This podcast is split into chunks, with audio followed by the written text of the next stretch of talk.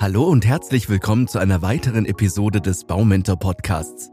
Mein Name ist Andreas und ich freue mich, euch heute mehr über die richtige Schalterplanung erzählen zu dürfen. Ein gar nicht so unwichtiges Thema, denn eine durchdachte Installation wirkt sich nicht nur positiv auf die Ästhetik in euren eigenen vier Wänden aus, sondern auch auf den Komfort, die Sicherheit und die Energieeffizienz. Neugierig? Dann legen wir am besten direkt los. Schalter im Haus haben viele Formen und Funktionen. Sie sind abhängig von ihrer Anwendung und den spezifischen Anforderungen an den jeweiligen Raum. Wenn ihr an Schalter denkt, fallen euch vielleicht direkt der Lichtschalter, der Schalter für die Rollläden oder der Schalter für Mehrfachsteckdosen ein. Es gibt zahlreiche Möglichkeiten für den gezielten Einsatz und ganz unterschiedliche Typen, wie zum Beispiel den einfachen Ein-Aus-Schalter, den Wechselschalter, den Kreuzschalter, den Dimmschalter, den Tasterschalter und den Bewegungssensorschalter. Auf all diese Schalterarten möchte ich im ersten Teil dieser Episode etwas genauer eingehen. Der Ein-Aus-Schalter dient als primäres Mittel zur Steuerung des Stromflusses zu Lichtquellen und elektrischen Geräten in einem Haus. Seine Bedeutung bei der Hausplanung solltet ihr nicht unterschätzen, da er sowohl für den alltäglichen Komfort als auch für die Sicherheit essentiell ist. Eine sorgfältige Positionierung des Ein-Ausschalters gewährleistet euch, dass ihr keine unnötig weiten Wege gehen müsst, um Licht oder Geräte zu bedienen. Der Wechselschalter ermöglicht euch dagegen das Steuern einer Lichtquelle von zwei verschiedenen Standorten aus. Bei der Hausplanung spielt er besonders in langen Fluren, Treppenhäusern oder großen Räumen eine wesentliche Rolle. Seine Einbindung steigert den Komfort, indem sie euch erlaubt, das Licht zum Beispiel sowohl am Eingang als auch am Ende eines Raumes ein- und auszuschalten. Eine clevere Integration von Wechselschaltern erhöht die Funktionalität eures Hauses, fördert die Sicherheit und vermeidet unnötige Wege im Dunkeln. Weiter geht's mit dem Kreuzschalter. Er erweitert die Funktion von Wechselschaltern, indem er die Steuerung einer Lichtquelle von mehr als zwei Standorten ermöglicht. Sein Einsatzgebiet sind meistens größere Räume oder mehrgeschossige Bereiche, wo mehrere Zugangspunkte bestehen. Durch den Einsatz von Kreuzschaltern könnt ihr das Licht von verschiedenen Positionen aus ein- und ausschalten. Das gewährleistet, dass in komplexen Raumstrukturen stets eine einfache Lichtsteuerung möglich ist. Der nächste Schalter, den ich euch vorstellen möchte, ist der Dimmschalter. Er sorgt für eine stufenlose Regulierung der Lichtintensität einer Lichtquelle. Der Dimmschalter sorgt für eine angenehme Atmosphäre eines Raumes die ihr je nach Stimmung oder Tageszeit anpassen könnt. Besonders in Wohn- und Schlafzimmern bietet euch der Dimmschalter die Möglichkeit, zwischen hellem Arbeitslicht und gedimmtem Entspannungslicht zu wechseln. Und welchen Zweck erfüllt eigentlich der Tasterschalter? Er ist ein Momentkontakt, der nach Betätigung in seine Ausgangsposition zurückkehrt und meist ein Relais oder eine Steuerung aktiviert. Er wird oft für Funktionen wie Klingelanlagen, Treppenhauslichter oder Rollläden eingesetzt. Anstatt einen dauerhaften Zustandswechsel wie bei herkömmlichen Schaltern zu bewirken, sendet er einen kurzen Impuls. Dies ermöglicht euch beispielsweise zeitlich begrenzte Beleuchtungen oder die Ansteuerung von automatisierten Systemen. Einen letzten Schalter möchte ich euch noch vorstellen, nämlich den Bewegungssensorschalter. Er aktiviert automatisch Licht oder andere elektrische Geräte, sobald Bewegung in einem bestimmten Bereich erkannt wird.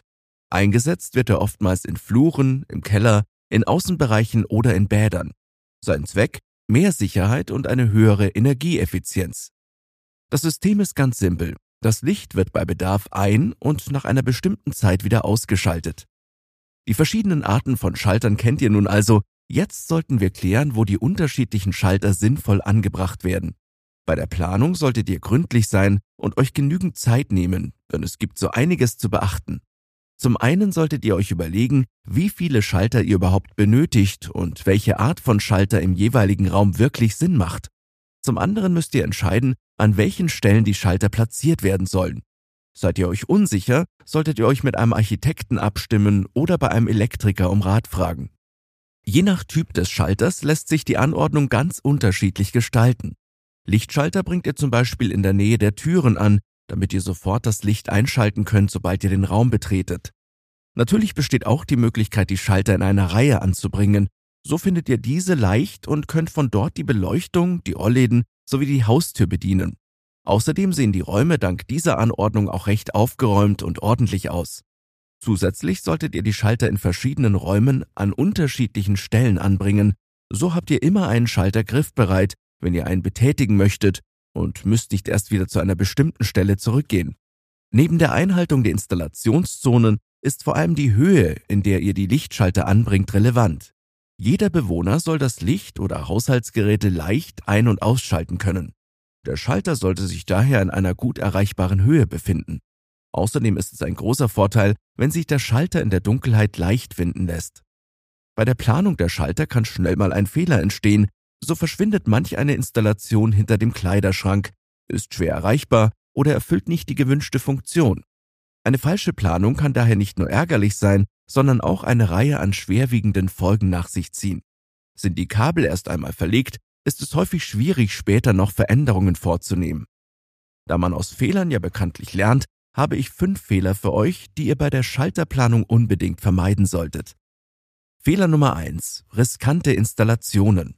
Schalter, die zu nah an Wasserquellen oder in unsachgemäßen Bereichen platziert sind, können ein großes Sicherheitsrisiko darstellen. Es besteht die Gefahr von Stromschlägen, insbesondere wenn Wasser mit elektrischen Anschlüssen in Kontakt kommt. Fehler Nummer zwei: Nicht praktisch geplant. Schalter, die an schwer zugänglichen Stellen oder zu weit von den eigentlichen Lichtquellen oder Geräten entfernt sind, können euren Alltag erschweren. Dies kann dazu führen, dass ihr im Dunkeln tappen müsst oder Schwierigkeiten habt, Geräte ein- und auszuschalten. Auch die Anzahl ist entscheidend. Es macht zum Beispiel keinen Sinn, wenn ihr in einem Flur einen Lichtschalter zu Beginn platziert, am Ende des Flurs jedoch nicht. Um das Licht auszuschalten, müsstet ihr sonst wieder zurücklaufen. Fehler Nummer drei: Die unsachgemäße Platzierung. Eine unsachgemäße Platzierung oder Auswahl der Schalter kann das Gesamterscheinungsbild eines Raums beeinträchtigen. Schalter, die nicht symmetrisch oder ohne klaren Plan angeordnet sind, können störend wirken und das Innendesign negativ beeinflussen. Fehler Nummer 4. Nachträgliche Korrekturen. Fehler in der Planung können dazu führen, dass nachträglich Korrekturen vorgenommen werden müssen. Darunter kann euer Budget erheblich leiden, da zusätzliche Arbeitsstunden und Materialien erforderlich sind. Die gemachten Fehler müssen schließlich wieder behoben werden. Fehler Nummer 5. Unnötige Energieverschwendung. Schalter, die nicht clever platziert sind, können dazu führen, dass Lichter oder Geräte versehentlich oder viel zu lange eingeschaltet bleiben. Die Folge ist ein erhöhter Energieverbrauch, der sich in der nächsten Stromrechnung widerspiegelt. Bevor ihr also mit dem Bau eures Hauses beginnt, solltet ihr darüber nachdenken, wie ihr eure Zimmer am besten nutzen wollt oder wie flexibel der jeweilige Raum sein soll. Ein Homeoffice, das für Besucher regelmäßig zum Gästezimmer umfunktioniert wird, hat andere Anforderungen an die Elektroinstallation als ein statisch genutzter Raum. Dazu zählt zum Beispiel das Schlafzimmer oder die Abstellkammer. Seid ihr euch unsicher, was die Anzahl an Schaltern betrifft, plant lieber ein paar mehr mit ein. Achtet bei der Planung der Lichtschalter auch darauf, dass diese sowohl praktisch als auch optisch ansprechend platziert werden. Es lohnt sich zudem, wenn ihr in wenig genutzten Räumen wie etwa dem Flur Bewegungsmelder installiert, um Strom zu sparen. Zudem solltet ihr die Lichtschalter in den Zimmern so platzieren, dass ihr das Licht in jedem Zimmereingang ein- und ausschalten könnt. Abschließend habe ich noch fünf kurze und knackige Tipps für euch. Erstens, plant die Lichtschalter strategisch, zum Beispiel an Eingängen oder als Bewegungssensor im Flur. Zweitens, bringt Schalter für das Licht oder die Elektrogeräte in der Küche und in Arbeitsbereichen so an, damit sie schnell erreichbar sind. Drittens, nutzt den Dimmer für eine bessere Anpassung der Beleuchtungshelligkeit. Ideale Räume dafür sind das Schlafzimmer oder das Wohnzimmer. Viertens, verwendet wetterbeständige Schutzschalter für die Außenbereiche, um Sicherheitsrisiken zu minimieren. Fünftens, greift auf das Smart Home zurück, das clevere Lösungen für euch bereithält, um auf den ein oder anderen Schalter bewusst verzichten zu können. Ich hoffe jedenfalls, dass euch die aktuelle Episode gefallen hat und ihr einige Informationen mitnehmen konntet. Normalerweise unterstützt euch euer Fertighausanbieter, der Architekt oder ein Elektroinstallateur bei der Planung. Greift auf deren Erfahrung zurück und lasst euch zu innovativen Ideen inspirieren. Nochmals vielen Dank fürs Zuhören und bis zum nächsten Mal, euer Andreas und das gesamte Baumentor-Team.